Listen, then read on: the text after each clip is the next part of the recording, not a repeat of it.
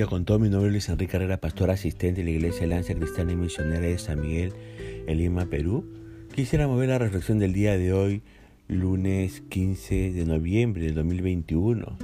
Hoy nos corresponde ver el pasaje de 2 de Samuel capítulo 10 y hemos querido titular a este devocional Consejeros Pésimos. Ahora, según el versículo 1 de este capítulo 10 de 2 de Samuel, ¿qué hecho político sucede entre los amonitas? Bueno, dice este versículo que muere Nahas, rey de los amonitas, y sube al trono su hijo Hanún, ¿no? ¿Y qué, qué respuesta provoca esto en David, según el versículo 2 de este capítulo 10 de 2 de Samuel? Bueno, no sabemos bien por qué motivos, pero entre David y Nahas, rey de los amonitas, había buenas relaciones, eran aliados. Y cuando Nahas muere, David decide honrar esa alianza enviando embajadores para que consuelen a su hijo Hanún. Hasta aquí todo bien, pero ¿qué hacen los pésimos consejeros del rey Nahum, perdón, del rey Hanún en el versículo 3? Exacto, le llenaron la cabeza de estupideces, de malas ideas. No solo eran pésimos consejeros, sino que además eran súper paranoicos. Paranoica es la persona que siente y piensa que todos, lo, todos la persiguen, que todos están en su contra, que todos hablan de ella. Al no poder confiar en las personas, vive pensando mal de todos y sospecha de todos. Los paranoicos, consejeros del rey Hanún, dudan de las buenas intenciones de David, sospechan de los consejeros enviados por él y los tratan como a espías. Ahora, ¿de qué manera, o sí, claro, de qué manera los humillan? Según el versículo 4. Hanún tomó presos a los embajadores de David, les afeitó la mitad de la barba, les cortó los mantos a la altura de las nalgas y los envió avergonzados de regreso a David. ¿Y qué hace David cuando se entera, según el versículo 5? ¿Sabe lo que hace David? David les declara la guerra. Le explico algo. Para los judíos y, los, y las naciones orientales en general era un insulto grosero, tremendamente humillante una total falta de respeto que, los, que les corten la barba, los rapen y además les corten las ropas desde el cinturón hasta abajo. Imagínese la vergüenza de esos hombres.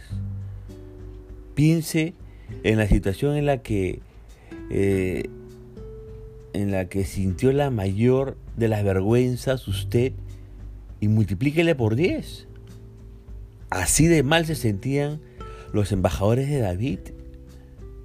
Y por ese motivo David les pidió que se quedaran en Jericó a toda esta gente que fue a ver a, este rey.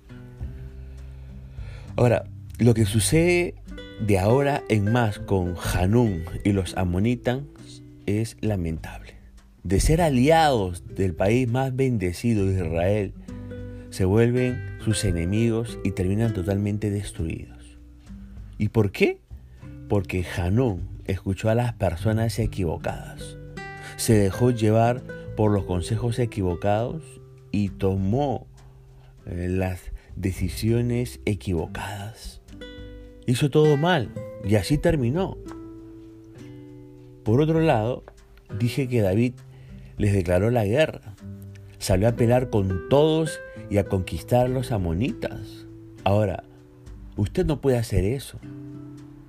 No puede ir por ahí peleándose con todo el mundo que le trata mal o le rechaza.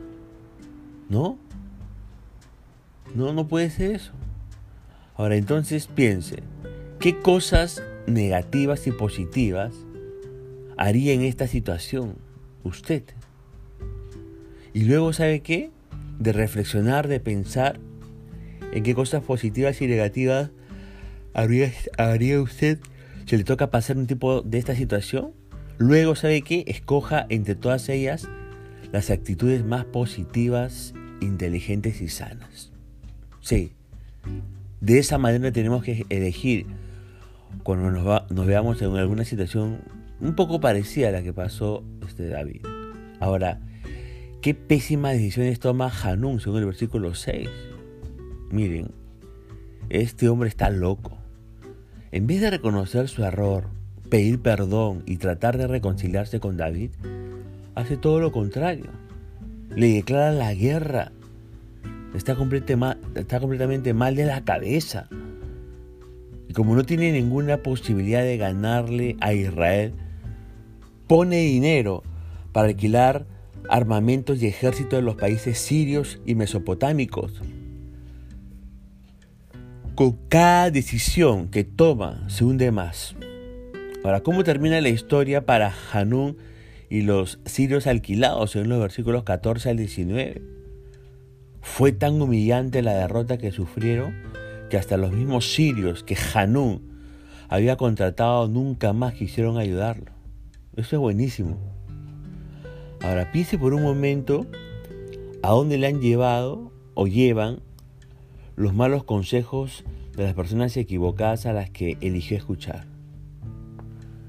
No estoy diciendo que sean malas personas. No estoy diciendo que quieran lo peor para su vida. Algunos quizás tal vez, ¿no? Pero no estoy diciendo eso, le estoy diciendo que si sus consejos, opiniones o palabras le alejan de Dios, enfrían su amor por Él, le enredan más y más en el pecado y aprueban lo que Dios desaprueba, entonces son las personas equivocadas por más buenas que sean. Y solo tiene dos opciones. Se aparta totalmente de ellos, deja de escucharlos, busca la dirección de Dios y es nuevamente bendecido o sigue con su terquedad, sufre las consecuencias de su soberbia y aumenta sus frustraciones. Usted elige a quien escucha. Solamente usted elige a quien presta oídos. Ahora dejemos de lado la estupidez de Hanú y enfoquémonos ahora en un pacto de hermanos que es extraordinario. Joab y su hermano Abisai dirigen las tropas mm, que atacarían en dos frentes a los amonitas y a los sirios, según el versículo 7 al 10. Pero antes de comenzar la batalla, ¿qué pactan entre ellos, según los versículos 11 al 12? Dice, si ellos son más fuertes que yo, tú me ayudarás, y si son más fuertes que tú, yo te ayudaré. Es genial, ¿verdad? Me encanta esto. ¿Sabe por qué? Porque es un pacto de unidad, es un pacto de protección mutua, es un pacto para cuidarse uno a otro de cualquier enemigo que quiera separarlos, que quiera engañarlos o quiera destruirlos, sean personas o sean demonios. Me gusta porque Dios aprueba, bendice y prospera la unidad. Yo le desafío a algo. Haga usted también este pacto con sus amigos de fe. Hágalo con sus hermanos, hágalo con sus padres, hágalo con su novia o con su novio, hágalo con su esposo o esposa, hágalo con sus propios hijos, haga este pacto con sus líderes y pastores, pacte con ellos y nada ni nadie los vencerá. Ahora déjeme decirle algo, ¿ah? debe haber un equilibrio en la vida entre nuestras acciones y nuestra fe. Joab dijo, sé valiente, luchemos con valor por nuestro pueblo. En otras palabras, debían, debían hacer lo más que pudieran, usando la mente para poner en práctica las mejores técnicas y utilizar sus recursos. Pero también dijo que se haga la voluntad del Señor.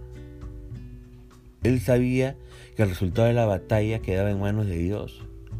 De la misma manera nosotros debemos usar nuestra mente y nuestros recursos para obedecer a Dios y al mismo tiempo confiar en Él para los resultados.